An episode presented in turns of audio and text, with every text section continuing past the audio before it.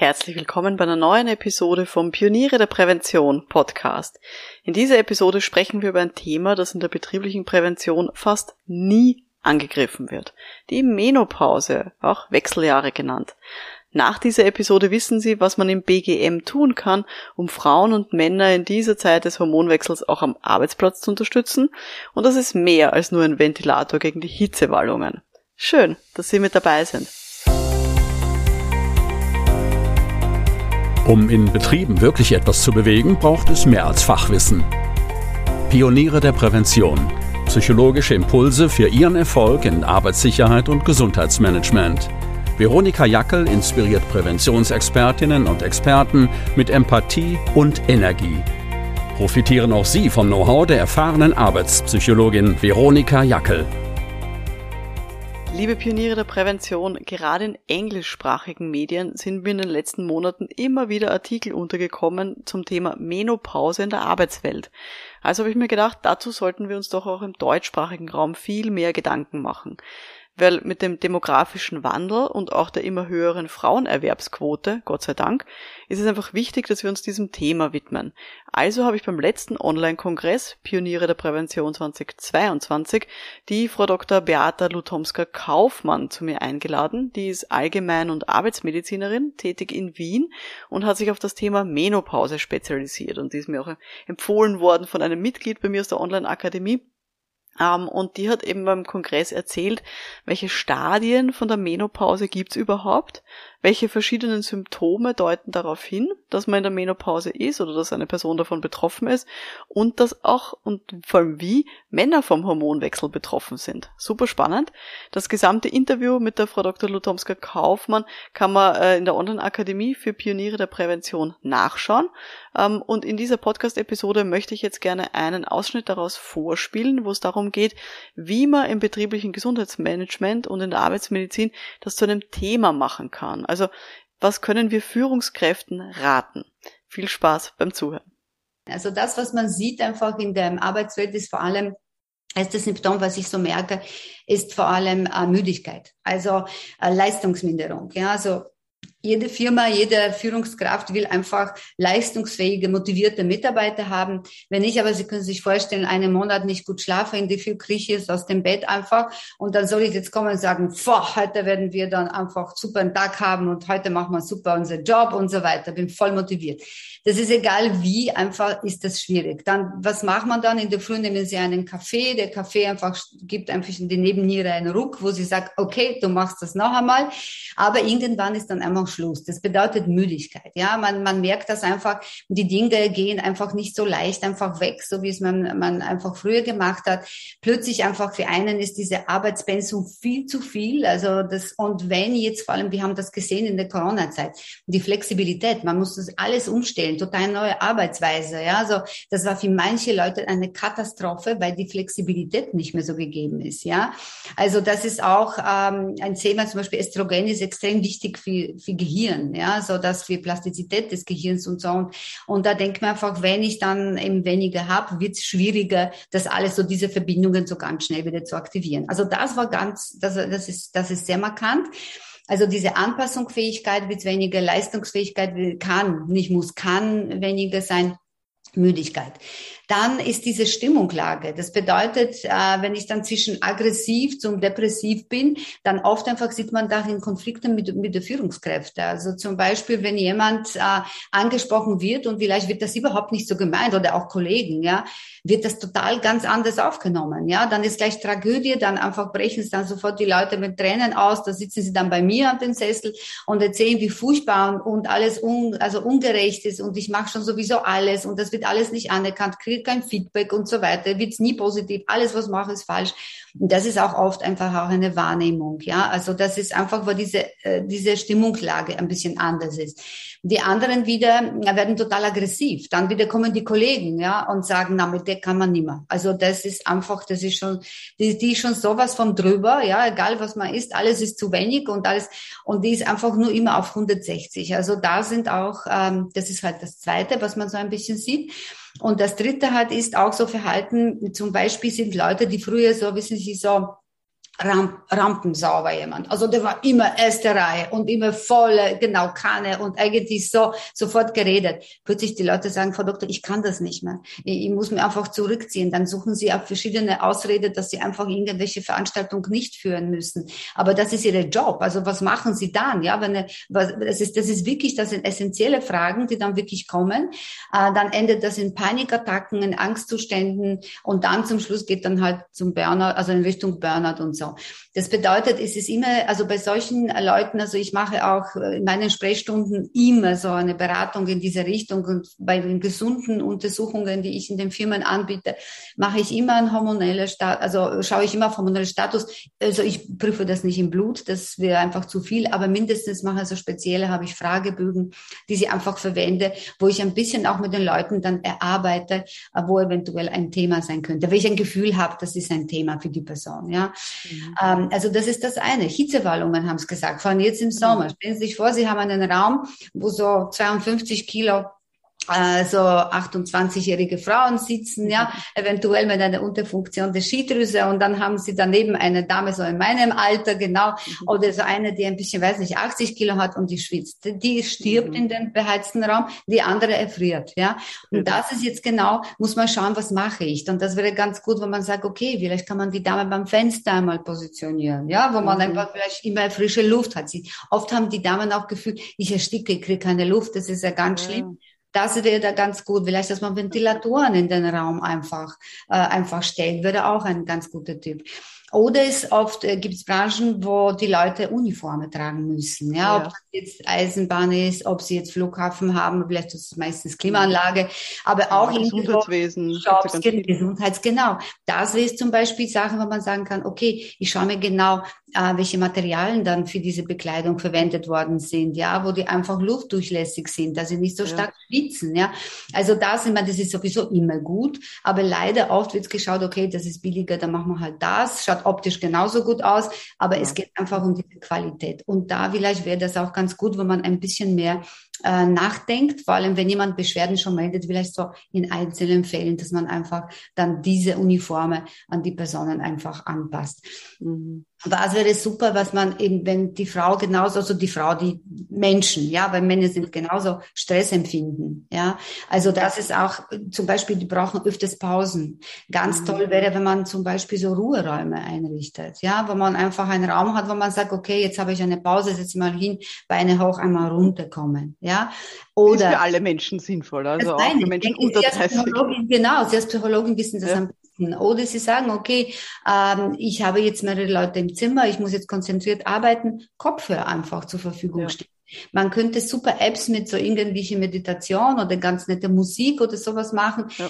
alles bringt einfach den Stresslevel runter, Hormone werden sich beruhigen, die Balancierung ist einfach besser und dann geht's ihnen auch besser, ja. Und dann können sie viel besser diese Arbeit einfach bewältigen. Also mhm ihnen das was zum Trinken da ist. Aber das ist klar. Sehr oft auch in den Wechseljahren, wir entwickeln sehr nahe Verbindung zu der Toilette. Ja, also das ist das so, wo man einfach da öfters gehen muss. Und das ist auch Thema, wo ich sage, vielleicht müsste dann die Toilette nicht und die Blase wird es auch nicht mehr vielleicht so tun, wie wir wollen. Und das ist ein Thema, wo ich sage, vielleicht muss ich nicht unbedingt 10 oder 15 Minuten auf die Toilette gehen. Vielleicht sollte man Büro irgendwie überlegen. Alles im Rahmen der Möglichkeit, ja, ja. wo man einfach dort und dort einfach die Toilette nahe hat, ja. Mhm. Also es ist auch interessant, in Großbritannien eben, da im Finanzbereich in 2021 haben sie so mhm. eine Befragung gemacht. Das waren 1000, 2000, glaube ich, 300 äh, Personen sind befragt worden und 2000 waren, glaube ich, Frauen dabei wo man einfach über die Wechseljahre äh, gefragt, also eigentlich Erhebungen gemacht hat, wie es den Frauen geht und welche Einfluss das vor allem in dem Finanzwesen auf die Frauen, die auch in Führungspositionen waren, äh, wie das hat. Und das war wirklich erschreckend, weil eigentlich ein Viertel der Frauen hat gesagt, eigentlich die wollen keine irgendwie hohe äh, Stellung da in der Firma annehmen aufgrund von diesen Beschwerden. Das bedeutet, Kapazität, der einfach da ist, wird nicht genutzt, ja. Und von der Gruppe noch 20 Prozent haben es gesagt, eigentlich am liebsten würde sie schon früh pensionieren, weil sie einfach nicht mehr wollen. Und mehr als also 50 Prozent auch haben es gesagt, eigentlich sie streben auch keine Beförderung mehr an, weil die Beschwerden so schlimm sind, so stark sind. Ja, also das ist auch interessant. Und die haben in Großbritannien schon sowas entwickelt wie Wechseljahreberater. Wir haben so wirklich jemanden in der Firma. Das bedeutet, diese Vertrauenspersonen, ähm, ob das jetzt ein, ein ein Betriebsarzt ist oder jemand einfach, der privat so irgendwie hat eine Zusatzausbildung dafür hat, ist jemand, mit dem man reden kann und der dann einfach diese Arbeitsbedingungen, was ich schon erwähnt habe, eventuell umsetzt. Und wirklich sehr gute Betriebe, ähm, äh, die haben sogar auch, wenn sie schon sich beschreiben und gute Bewerbe haben wollen, dann schreiben sie immer, haben sie ein Zertifikat, dass sie menopause-friendly sind. Also das ist wirklich, also das, das ist wirklich seit 20 Jahren. Das ist ja mal super. Ja, das habe ich auch noch nie, also in Deutschland habe ich auch noch nie gesehen, also bei uns ja. ist es auch nicht. Also Schweiz habe ich keine Ahnung, aber in, in, in Englischen, also in, in Großbritannien, mhm. Und da sieht man das wirklich und das finde ich wirklich, wirklich toll. Ja. Ist voll so lustig, weil es gibt ja so viele Zertifikate, so dieses Beruf und Familie, genau, äh, genau, Frauen, Geschichte, Geschaste, aber sozusagen da zu sagen, okay, wir sind ja. Menopause-friendly. Finde cool. Das ist ja mal was Neues, ja. Ja, würde mir auch gut gefallen. Also, Super. Und wie gesagt, äh, das ist das, was ich hoffe, dass das einfach auf jeden Fall ähm, auch bei uns irgendwann kommt. In mhm. meinen Betrieben, ich arbeite schon und bemühe mich immer, Kontakt mit der Arbeitspsychologen einfach immer aufzunehmen und mache ich immer auch zum Thema Schlafsachen, wo wir auch ein bisschen, also Vorträge, mache ich Vorträge, dann die Kollegen machen Biofeedback, wo wir ein bisschen die mhm. Leute quasi abholen und schauen einfach, dass sie äh, einfach sich irgendwie diese Selbstbewusst wieder, äh, Selbstbewusstsein einmal wieder erlangen, weil das nämlich auch ist ein, ein großes Thema in der Menopause, Selbstwertgefühl. Auch, mhm. ja. Mhm. Ja, also, also da kann man sehr viel dann auch machen, einfach auch mit so Selbstermächtigung, mit sozusagen genau. mit, mit Vorträgen, Sensibilisierung zu dem genau, Thema. Genau, ja. genau. Also das mache ich auch eben sehr viel und ich denke, über Rücken und so weiter, das haben wir schon tausendmal in Betrieben gemacht und die Betriebe sind so wirklich schon super, was Ergonomie betrifft und das, mhm. das gibt Unmenge Material.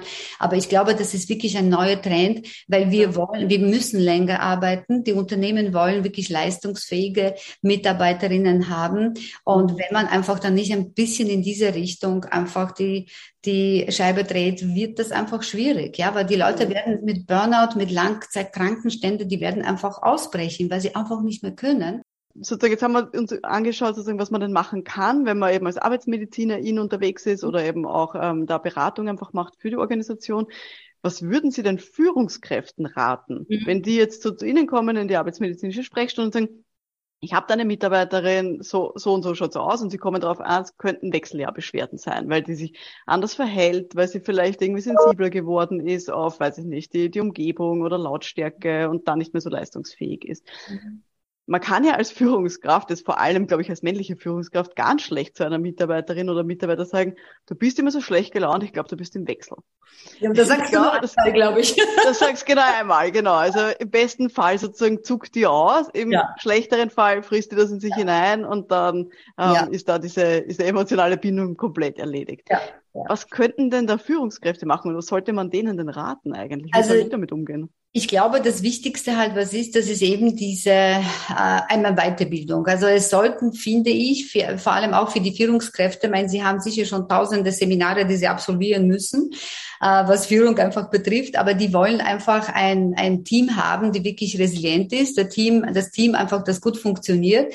Und ich glaube, dass einfach für die Führungskräfte wäre ganz toll, wenn man einfach Weiterbildungen in diesem Thema oder mindestens in dem Paket, was sie dann sowieso schon immer einfach erhalten, mindestens ist es ein Thema Menopause einmal einfach einführt. Und da denke ich, ist auch, und genauso auch Gesprächsführung eventuell, ja. Und dann, wenn jemand sich dann wirklich auskennt, dann kann er wunderbar einfach diese, äh, diese einfach Thematik zum Beispiel auf so Menopausebeauftragte, ich meine, das Wort gefällt mir nicht, man kann vielleicht Vertrauensperson anders irgendwie nennen, aber einfach jemanden, der da ist, einfach weitergeben und einfach den Mitarbeiter ganz einfach sanft einfach übermitteln, dass, wissen Sie, vielleicht hat das ganz andere Ursachen, dass Ihnen so geht, vielleicht einfach kommt das ganz anders an, als gemeint war.